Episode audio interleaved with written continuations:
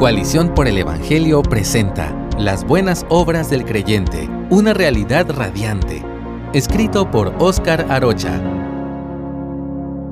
Cuando leemos la Biblia, podemos notar de inmediato que la fe y las buenas obras están estrechamente unidas. La fe y la benevolencia están tan ligadas que en el día del juicio final nuestro Señor usa una figura retórica que designa una cosa con el nombre de otra para referirse a la fe genuina. En Mateo 25:35 nos dice, Porque tuve hambre y ustedes me dieron de comer. En aquel discurso sobre el juicio, Jesús resume la fe verdadera a través de unos actos de compasión, haciendo evidente la importancia de las buenas obras. Lee los versos del 35 al 40. La fe verdadera que produce buenos frutos es el gozo y deleite de la salvación. Esta es una proposición bíblica tan evidente que no requiere profundidad de juicio para verla y comprenderla. Es una realidad radiante cuando todo cristiano pone en práctica su fe, es decir, cuando ama a su prójimo, el brillo de estas buenas obras es tan refulgente que nuestro Salvador elogia delante de todas las naciones a quienes las practican, con las siguientes palabras en el verso 34 del pasaje citado anteriormente en Mateo 25. Vengan, benditos de mi Padre. Las buenas obras son el gran objetivo de la vida cristiana, son el fin para el cual nacimos de nuevo. Así lo revela el apóstol Pablo en Efesios 2.10. Somos hechura suya creados en Cristo Jesús para hacer buenas obras. Ser cristiano no solo se trata de hablar bien, sino de hacer el bien en medio de la generación en que nos ha tocado vivir. El propósito del Señor para su pueblo puede ser resumido de la siguiente manera. Nacimos para hacer buenas obras.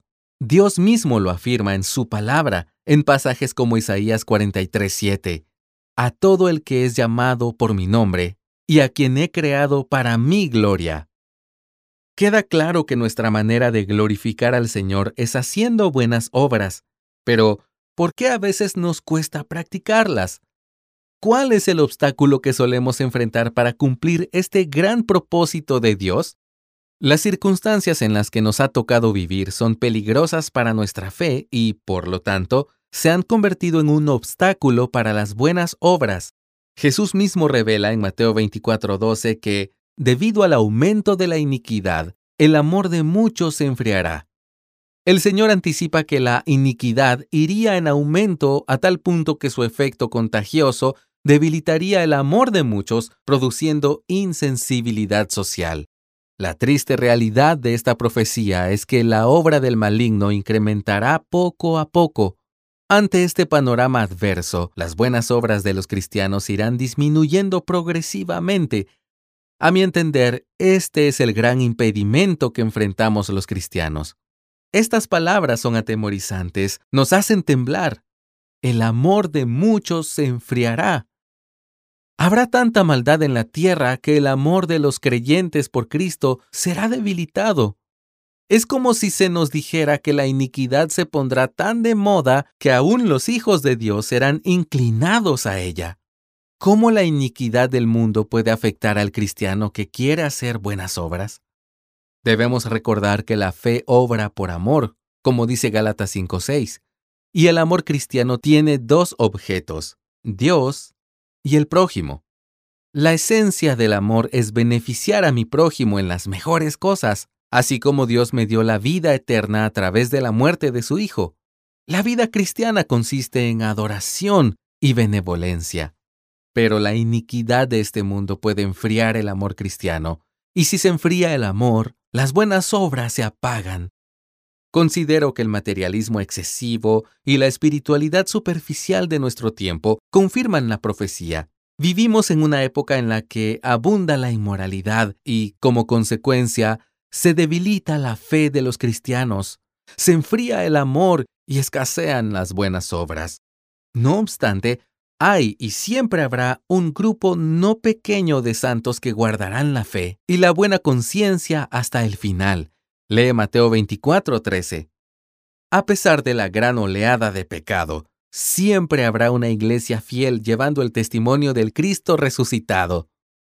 cómo escapar del espíritu de nuestra época?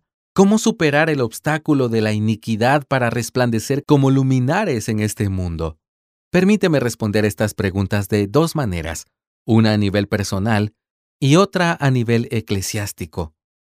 A nivel personal, cuando Dios nos hace nacer de nuevo, nos otorga el poder para superar el obstáculo de la iniquidad. Cuando creemos en Cristo, empieza a reinar la gracia en nuestra vida y poco a poco va formando un carácter santo en nosotros. Esto lo puedes leer en 2 de Corintios 3:18. La hermosura del carácter de Cristo empieza a ser moldeado en nuestras vidas para que podamos practicar buenas obras que brillen en este mundo de tinieblas. Esto es así porque el propósito del sacrificio glorioso de nuestro hermoso Salvador fue redimirnos de toda iniquidad y purificar para sí un pueblo para posesión suya, celoso de buenas obras, como dice Tito 2.14. Fuimos purificados para obrar lo bueno. De hecho, las buenas obras son un signo de estar bajo el reinado de Cristo. A la luz de estas verdades, debemos preguntarnos, ¿qué es lo que está dominando mi andar diario? ¿Qué buena obra estoy practicando? Después de todo, seremos conocidos por nuestros frutos. Si una nueva criatura no practica buenas obras, será nueva criatura en su mente, pero no en el corazón. Nuestro buen Creador no nos ha redimido en vano, no. Todo lo contrario, nos ha redimido para crecer en nuestra salvación, para ser santificados y para abundar en buenas obras. Por otro lado, a nivel eclesiástico, algo que podemos hacer es evaluar nuestros púlpitos. Pienso que existen dos maneras de realizar la predicación y que pudiéramos nombrar de esta forma descriptiva y devocional. La predicación descriptiva enriquece la cultura religiosa, mientras que la devocional nos enseña a amar más a Cristo y un amor encendido produce buenas obras.